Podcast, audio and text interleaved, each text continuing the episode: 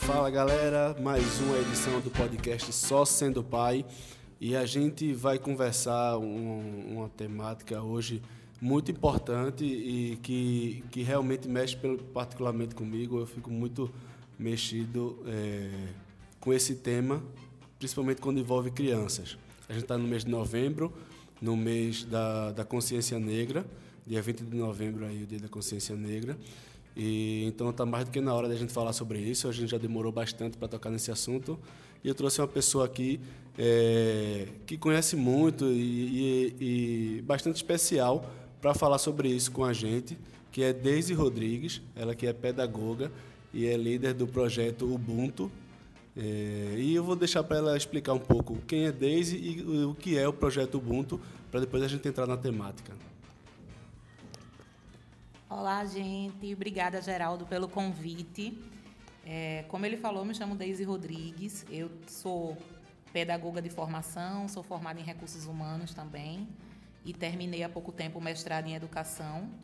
Hoje eu atuo como consultora em diversidade racial, liderando o projeto Ubuntu e o Passarela Preto Sou, que também é um outro projeto social que eu estou à frente, que é mais ligado à moda, mas que a gente trabalha com jovens negros. E o projeto Ubuntu ele surge em 2016. Ele surge em 2016 e desde muito nova, né, que essa temática ela já mexe comigo, mas era uma temática que eu não tinha conhecimento, né? A gente fica incomodado com a injustiça, porém a gente não sabe como é que como é que se constitui, como é que é dessa forma, como é que o racismo começa a acontecer aqui no Brasil. Só que aí em 2016 eu tenho uma experiência com meu filho mais velho, Pierre, que na época tinha sete anos, que começou a me trazer demandas é, de sofrimento por causa do racismo que sofria. E ele começou a se desenhar em coisas lúdicas, né? Começou a se desenhar como um menino branco, tendo os olhos verdes, tendo o cabelo liso, que são as características que Pierre não tem, porque Pierre é um menino negro.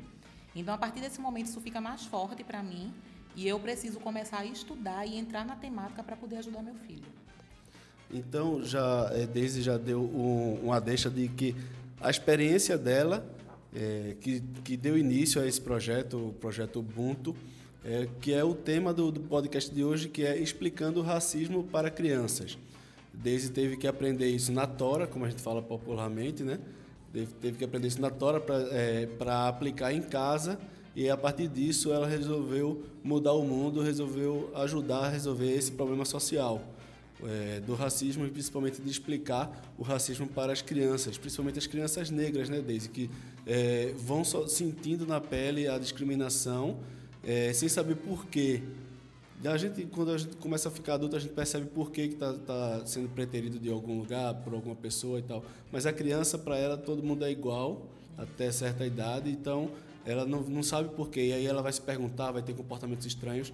E foi por isso que, que Daisy teve que é, se revirar para explicar. Como foi, Daisy, que você. É, como, foi, como você agiu nesse primeiro momento que você identificou esse comportamento de, de Pierre? A primeira coisa que eu fiz nesse exato momento que eu percebi que eu recebi esse desenho dele foi levar ele para frente do espelho e mostrar que da forma como ele tinha se desenhado não era a forma que ele era. Pedi para que ele se olhasse no espelho, para que ele apagasse o desenho e fizesse o desenho novamente, se olhando, para que de fato ele conseguisse fazer um boneco igual a ele. E é muito, é muito cruel, é, Geraldo, porque as crianças elas não conseguem explicar o porquê elas estão sofrendo isso, o porquê elas estão sendo afastadas de brincadeiras na escola, ou porque as pessoas não querem ser amigas dela. Ela não consegue explicar, mas ela consegue sentir a dor que o racismo causa. Né? Só que ainda não tem consciência exatamente de tudo que acontece. E isso é o mais cruel. Porque como é que você chega para o seu filho, por exemplo, como é que eu cheguei para Pierre, para dizer que ele pode ser o, o, menino mais comportado do mundo, ele pode ser o menino que mais se esforça no mundo, ele pode ser o mais estudioso, porém, a cor da pele dele em algumas situações podem vir antes do que todas essas qualidades. Então, essa é a parte mais difícil da gente explicar, principalmente porque eu estou lidando com meu filho. Então, além da crueldade da situação, eu tenho ali o amor de mãe envolvido no processo. Uhum. Então, eu também estou sofrendo né, com ele. Então, quando eu estou conversando com isso, eu estou morrendo por dentro. Porque eu estou explicando uma crueldade que ele vai passar, tanto na infância, na adolescência, na fase adulta, e, e, o meu amor de mãe ali envolvido em todo esse processo. Então, lidar diretamente com o filho é muito complicado. Hum. E aí, a partir daí, é, Deise, você, com o projeto Ubuntu, você faz isso, explica é, para outros jovens, crianças e, e adolescentes, é, em escolas, como, é, como existe o racismo na, na nossa sociedade, né?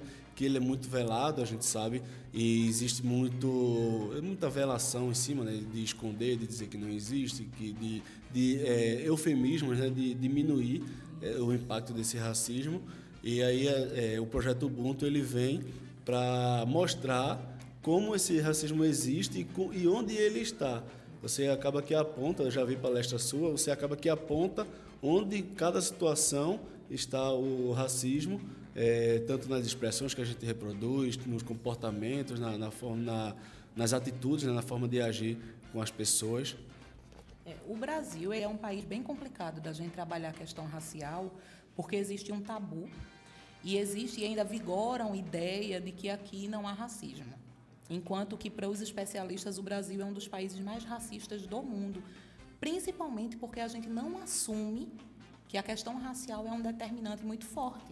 Desde, é, eu vi é, uma entrevista, já só complementando, fazendo um parêntese na sua fala, eu vi uma entrevista na televisão semana passada e que o jogador Daniel Alves, Sim. joga no São Paulo hoje, foi perguntado a ele, uma entrevista bem ampla, perguntaram entre outras coisas, perguntaram sobre o racismo. Teve o episódio da banana que jogava Sim, no campo. que ele comeu a banana, assim. não foi? E aí uma, uma das perguntas foi se é, o racismo, se ele percebeu o racismo maior na Espanha uhum onde ele jogou por 15 anos, 10, mais de 10 anos, ou aqui no Brasil. E ele falou que aqui no Brasil o racismo era mais visto, era mais aflorado. Isso. Porque a gente tende a, a pensar o racismo como coisas muito. É, apartheid na África do Sul, segregação racial nos Estados Unidos, morte, guerra.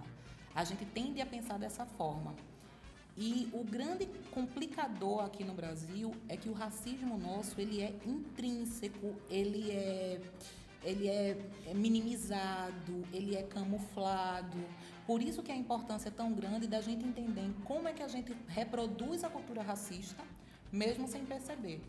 Porque nós convivemos com 300 anos de um sistema escravocrata em que a gente não, não questionava esse sistema. E a abolição da escravatura no Brasil não é por uma questão humanista, é por uma questão de negócio, financeira. O Brasil estava recebendo pressão, principalmente da Inglaterra, para ter consumidor. E até para os, os, os, donos, né? os senhores, como se dizia, é, não estava sendo rentável, né? tão rentável também. Produzindo, por exemplo, café e outros produtos, mas o, o consumidor era muito pouco. Porque a, nossa maior, a maioria da nossa população era escrava, então não tinha renda, não tinha como comprar, o Brasil não tinha como evoluir, porque não tinha quem comprasse mesmo os produtos. Então isso é muito mais uma estratégia financeira, econômica, do que de fato humanista.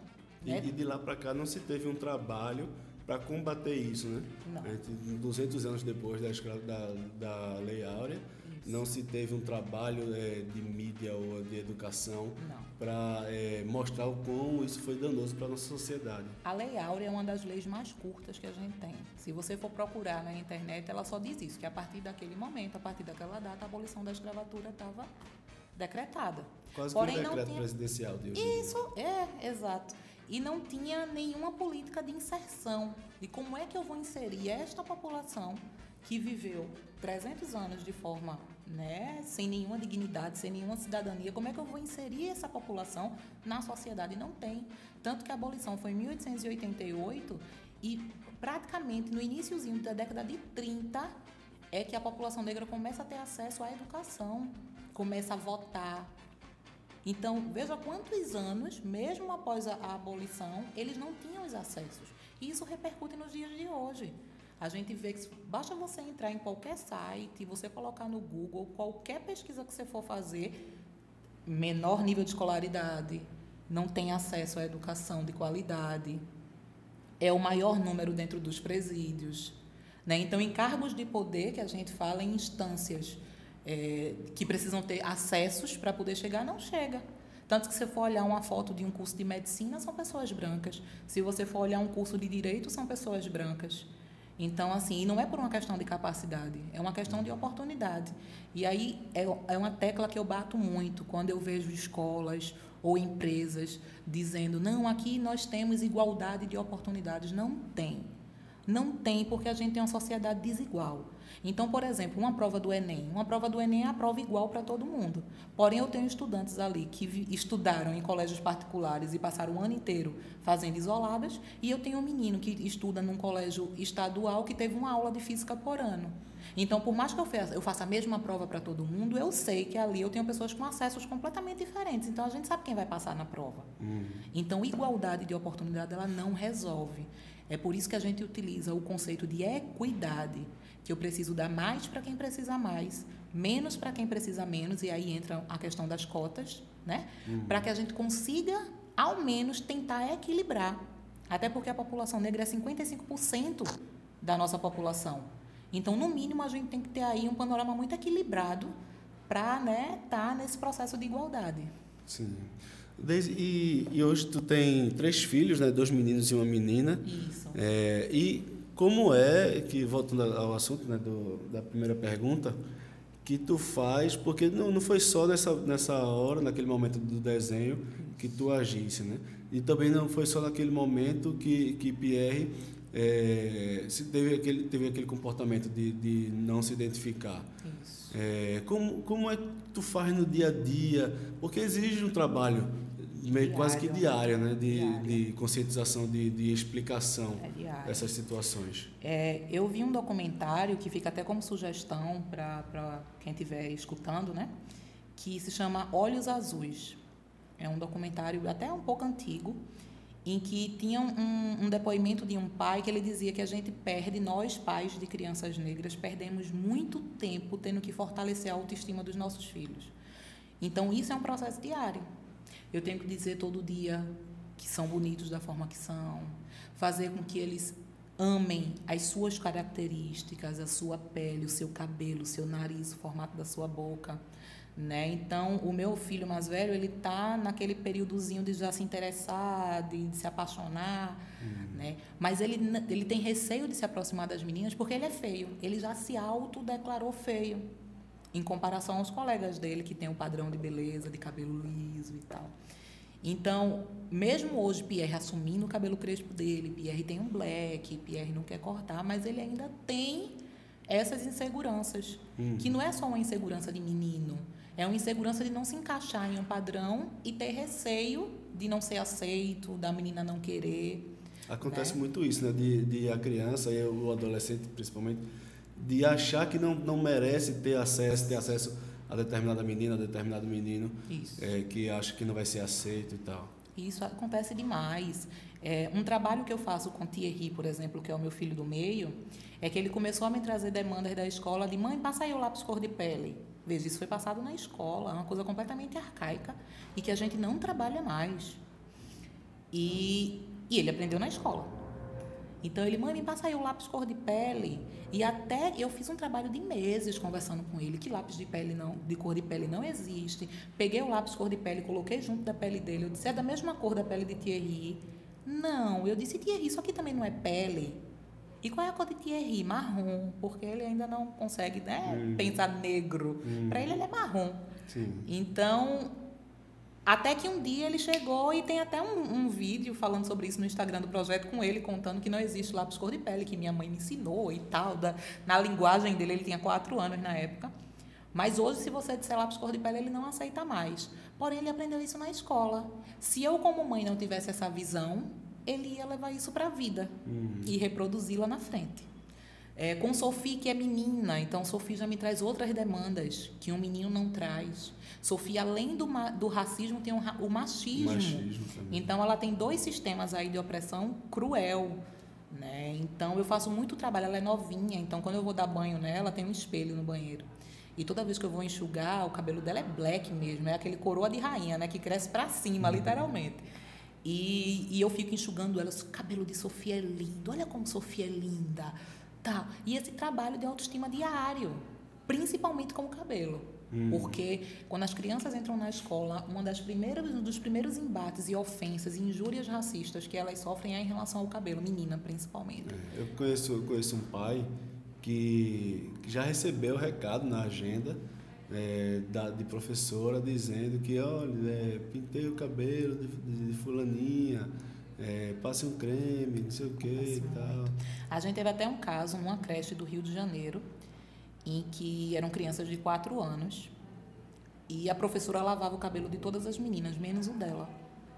Ela era menina negra e diziam que o, que o cabelo dela era duro, então não lavavam. Você pode botar na internet que vai aparecer. E, e essa menina chegou um, um tempo que não estava mais querendo ir para a creche, a mãe não entendia por quê. Até que chorando muito, ela conseguiu contar à mãe que a professora, a tia, que ele chama, ela chamava de tia, não lavava o cabelo dela. Lavava o das outras amiguinhas, mas não lavava o dela. Então, isso é, é um trauma para uma criança que afeta o ensino-aprendizagem dela, afeta a autoestima dela. Pode perceber que crianças negras são mais caladas em sala de aula, é muito difícil é, quando a gente vê essas ofensas vindo de professores para aluno, de, de coordenador para aluno, e porque são adultos, são aqueles que deveriam interferir se isso acontecesse entre dois estudantes. Né? Porque quando acontece entre dois estudantes, a escola ela tem que agir. Uhum. Quando acontece de professor para estudante, a justiça entra no caso. Uhum. Então aí já é um caso judicial e que se a escola não faz nada, ela vai responder judicialmente por isso. Isso é uhum. é algo que é muito importante a gente ter, por isso que a importância da denúncia. Sim. Se você viu, denuncie. Denuncie, porque uma escola ela não pode mais ter esse tipo de atitude. Não, nunca poderia, uhum. né? Mas agora muito mais, porque a gente está tendo mais acesso a conhecimento, a gente está buscando e tentando com que eh, as denúncias aconteçam para que a gente possa realizar formular políticas públicas para isso, porque só com denúncia que eu consigo né, mensurar o que está acontecendo para poder agir. E, e, como você falou é, da, da estruturação do racismo na sociedade, então são coisas, são ofensas que a gente não percebe, que a gente acha que não, que não é ofensa, porque já, já, já escuta desde pequeno, já está naturalizado, né? A ofensa já está naturalizada. E aí são coisas que, que a gente não percebe e acaba não denunciando, acaba não achando ruim, mas vai ferindo a nossa autoestima.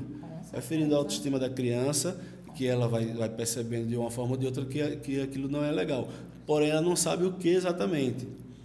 E por isso é importante a questão do, do projeto, do projeto Ubuntu, onde você traz esse, esse conteúdo difundindo né? o que é o que é racismo, o que é ofensa racista, as expressões. Você tem um trabalho muito legal também é, de, de desmistificar, desconstruir expressões que a gente reproduz no dia a dia. Todo mundo reproduz essa, essas expressões, mas que tem, a, tem uma origem vinda do, do racismo. Né? Então, o que eu quero dizer com isso? Que é importante o projeto Ubuntu e é importante as pessoas conhecerem, se municiarem desse conteúdo para poder fazer essa denúncia, fazer essa identificação das ofensas e poder denunciar, né? É, o intuito, assim, eu gosto muito de, de fazer no projeto é tornar simples, fazer com que, com que esse conteúdo ele se torne acessível. As pessoas precisam entender que a gente reproduz em coisas muito simples, né? E as expressões racistas é uma delas. Quando eu falo a coisa tá preta, lista negra, ovelha negra, é a gente entender que tudo que tem a conotação com negro e preto na nossa sociedade ele é algo negativo.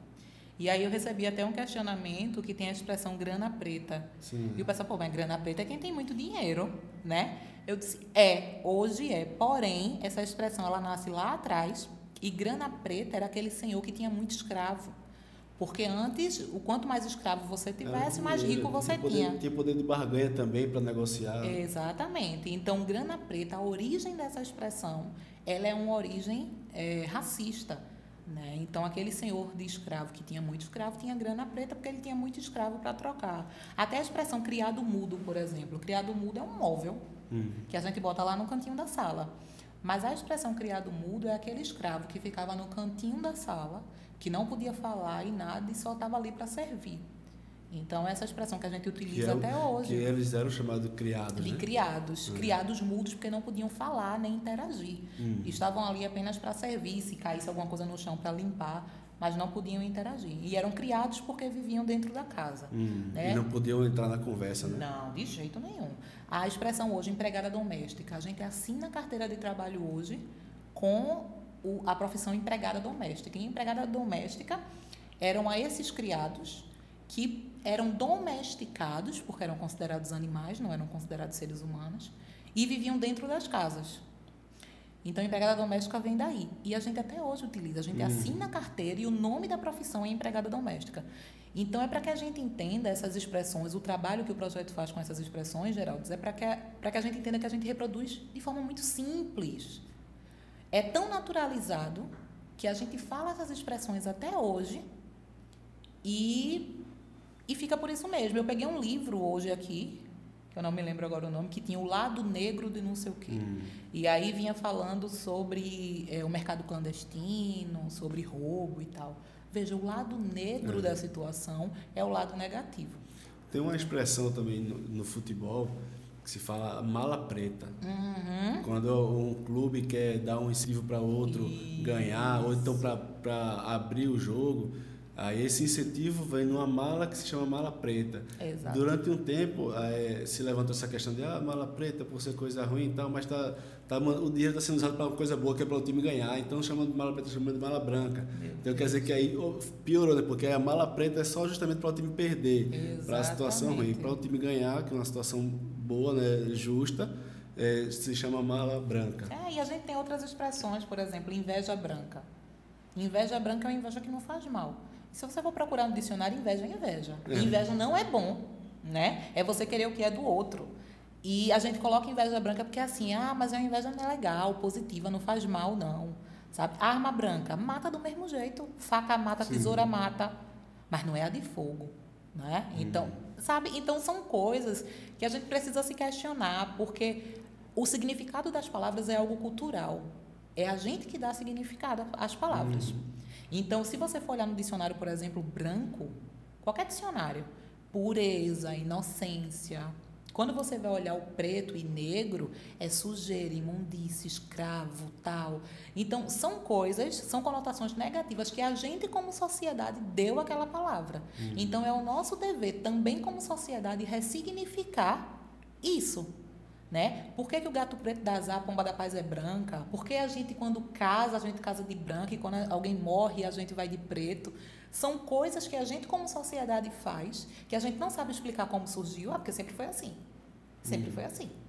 E sempre foi assim por quê? Porque alguém criou, alguém deu o significado de que o branco é a pureza e o preto é o negativo, é a escuridão, é a tristeza, né? Tem um uhum. sentido negativo. Então, por isso que uh, o papel do projeto é ressignificar essas expressões para que faça a gente pensar que o significado que tem hoje foi a gente que deu. Então, para ressignificar, é a gente também que tem que fazer. E que, mesmo é, a palavra sendo usada sem ser para é, acusar, sem ser para é, discriminar as pessoas, mas ela está sendo usada, está sendo reproduzida uma cultura que foi criada, como você está dizendo, lá, lá atrás, durante a escravidão. Né? Exato.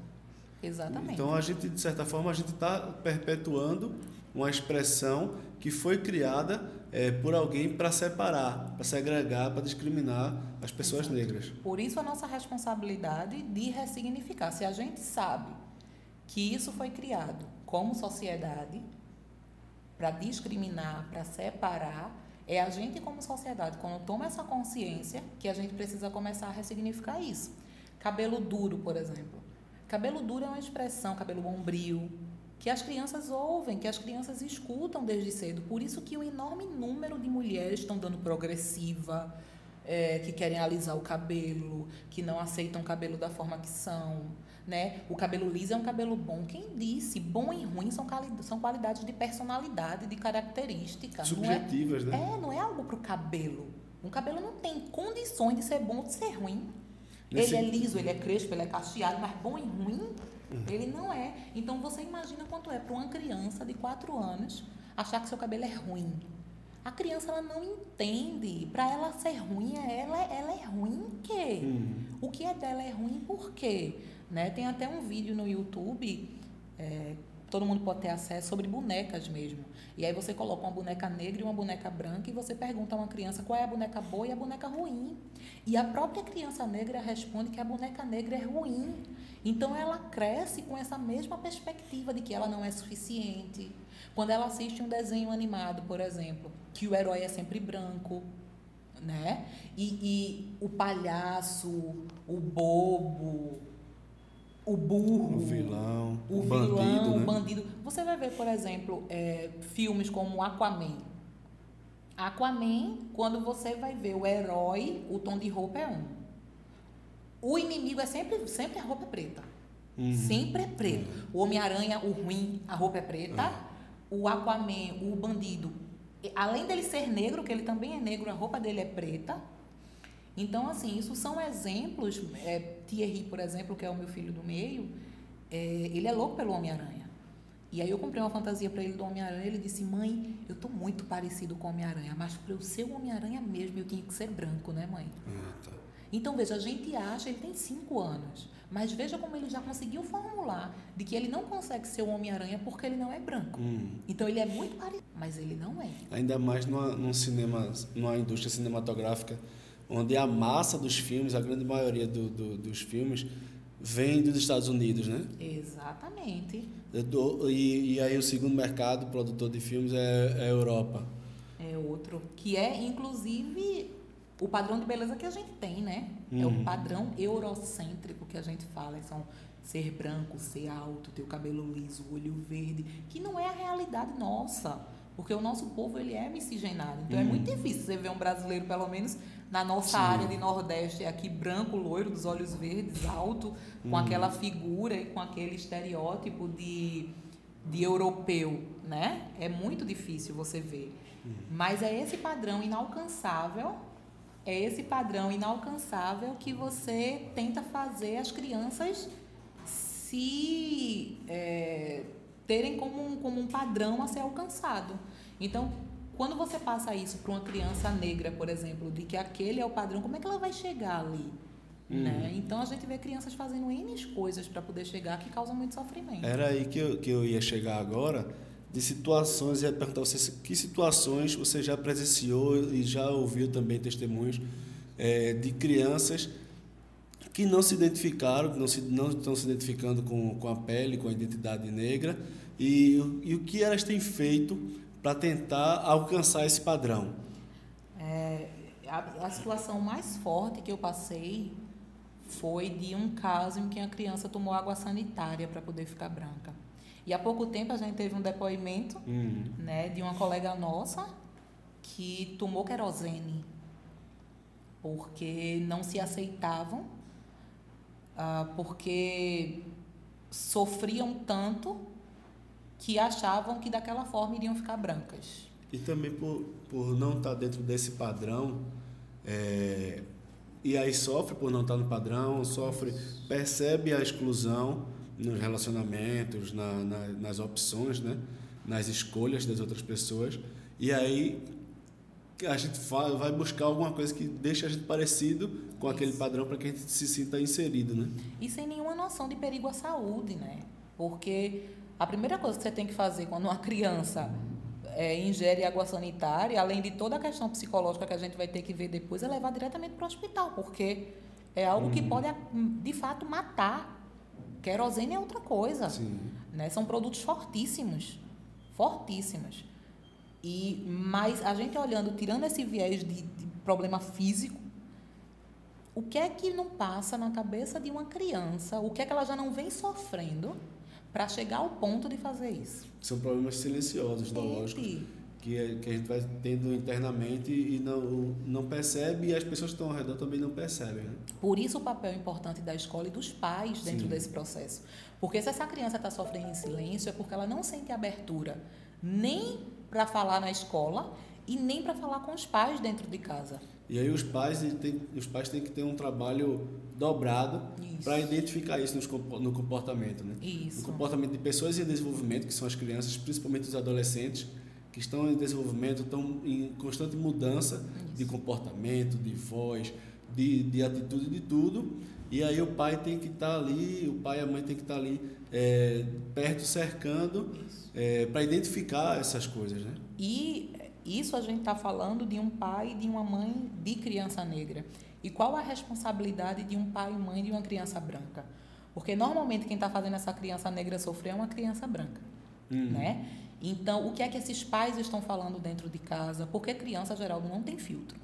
Se ela ouvir o pai assistindo um jogo de futebol e ela está assistindo lá com o pai, tem um jogador negro e ele chama o cara de macaco, e ela vai para a escola e vê um amigo parecido com aquele jogador, uhum. ela vai chamar de macaco também.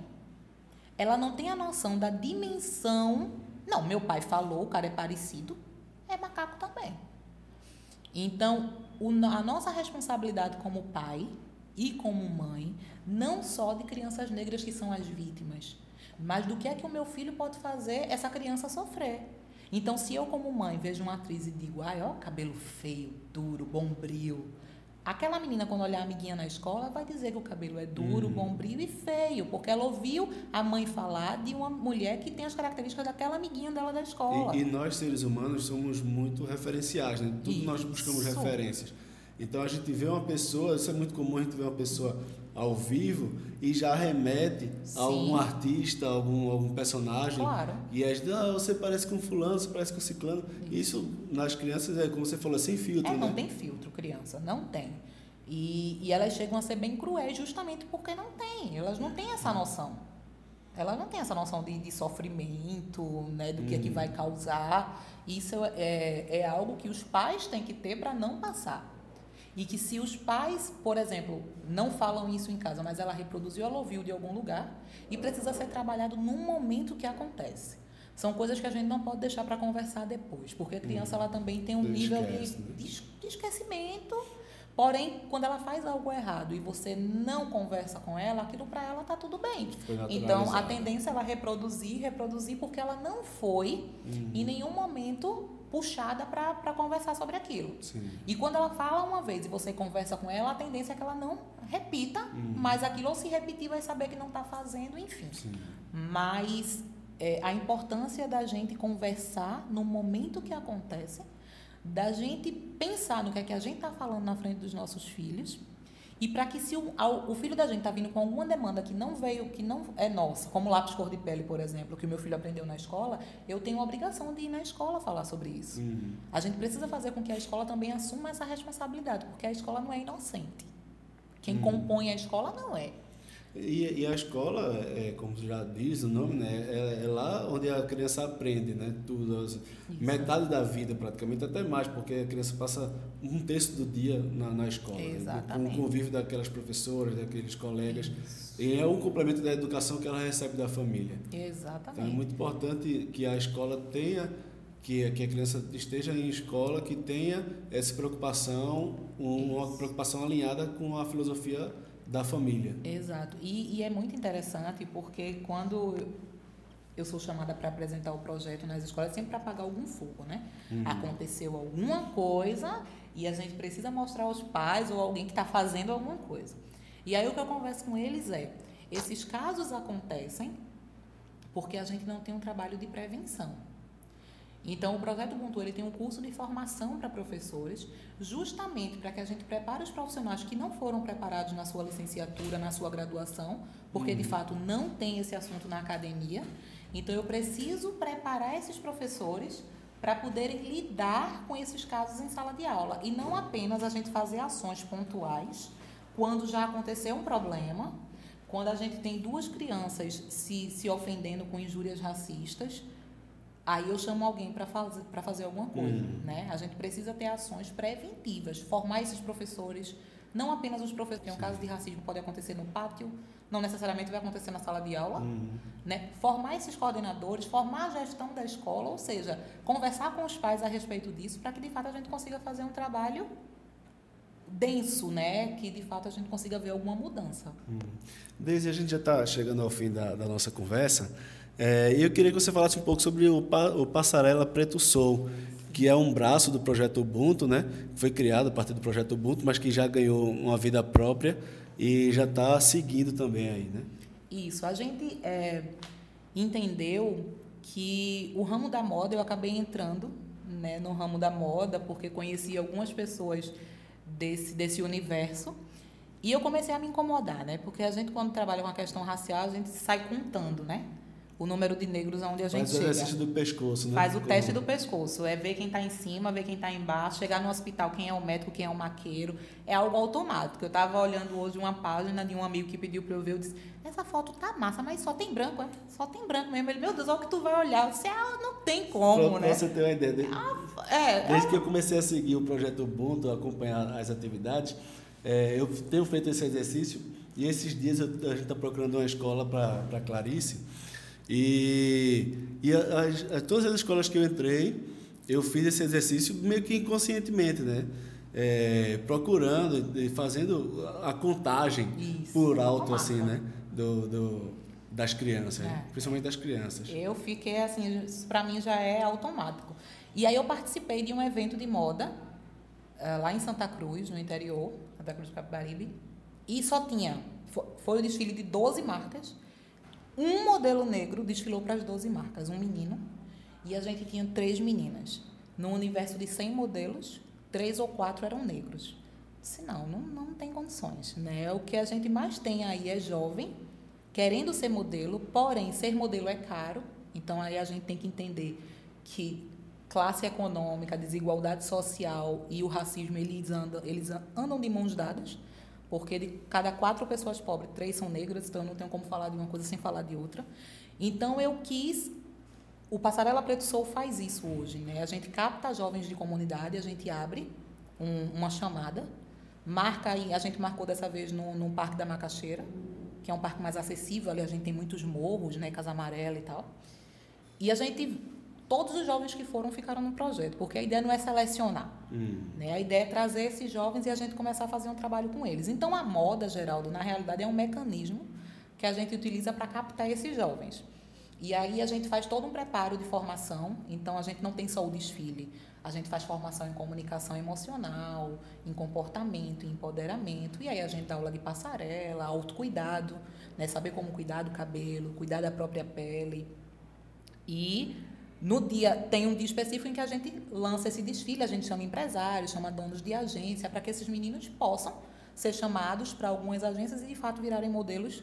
Só que nessa edição aconteceu algo muito legal, que a gente acabou fazendo parceria com a Católica, com a, a Universidade Católica, e vai ter um edital nesse mês de novembro só para jovens negros. E os nossos modelos, né, que estão com a gente, ganharam isenção para fazer a prova e se passarem 100% de bolsa. Então a gente tem curso de direito, de jornalismo e quem não for modelo profissional ou não quiser seguir a carreira vai ter condições de ingressar em uma universidade, porque a maioria dos jovens que estão com a gente não tem nível superior. Hum. Eu tenho dois que estão fazendo, porém não não terminaram e é uma oportunidade da gente também inserir esses meninos na em uma universidade e com certeza dar um outro futuro, né, para hum. eles. Massa. Inclusive, Deise, essa edição que vai acontecer agora no próximo dia 16 Isso. de novembro, é a terceira edição. Me situa aí, situa o, o pessoal que edição é e o que é que vai acontecer nesse evento. Então, essa é a segunda edição de maio, no, no Shopping Passa Alfândega. Essa é a segunda edição, então, dentro do, do cronograma, no dia do evento, a gente vai ter um bate-papo com alguns jornalistas, com algumas personalidades né, de profissionais negros que estão em destaque hoje aqui em Pernambuco e para bater um papo sobre representatividade, sobre quem eles se referenciaram para chegar onde estão e como eles se sentem hoje sendo essa referência para outros jovens. Então a gente vai ter aí Isa Maria da TV Jornal, a gente vai ter Tiago Augusto da Globo, a gente vai ter Moab Augusto da, da Tribuna. Então a gente vai ter, vai estar tá com um pessoal bem legal para conversar. Depois a gente tem o desfile, a gente vai estar tá tendo feirinha também, então vão ter algumas pessoas lá vendendo, né? Comida, roupas, acessórios, artesanato. E depois a gente vai liberar o DJ para o pessoal dançar um pouco e curtir. Isso dia 16 de novembro, a partir de que horas? 16 de novembro, no Museu da Abolição, a partir das 18 horas, é aberto ao público. Quem quiser ter mais informações, entra no Instagram do Passarela Preto Soul. A gente colocou um linkzinho só para controlar o número de pessoas, porque tem cadeira para o pessoal ficar confortável para assistir o desfile, mas a entrada é gratuita e é livre o acesso. O Museu da Abolição, que fica ali no finalzinho da Rua Benfica, com a, rua, com a Avenida Caxangá, né? Isso, Aqui no Recife. Bairro da Madalena. Bairro da Madalena. Exatamente. Show de bola, então, Deise. Muito obrigado. Obrigado por emprestar o seu conhecimento, a sua experiência para a nossa audiência. É, e todo o sucesso, sucesso do mundo ao projeto Ubuntu e ao Passarela Preto Sol. Ah, obrigada, Geraldo. Obrigada a todo mundo aí que escutou a gente.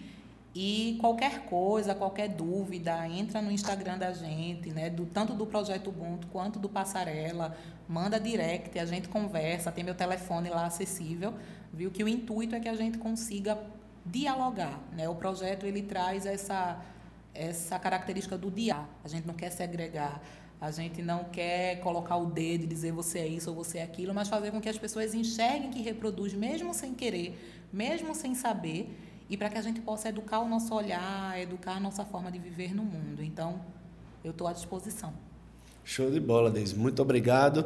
É isso aí, pessoal. É, e cola nas redes sociais do Projeto Só Sendo Pai também, porque ao longo desse mês a gente vai ter um, um, conteúdo com Deise explicando algumas situações. A gente separou três situações, né, Deise, que são muito recorrentes da criança, é, quando vai percebendo o racismo, da criança que quando está tendo dificuldade de, de ser inserida e de se identificar e a gente vai soltar esse conteúdo com Daisy explicando como a gente, pai e mãe, pode se comportar, né, é, deve se comportar né, em situações parecidas com essas. Segue lá, Só Sendo Pai, no Instagram e acompanha a gente. Valeu, tchau!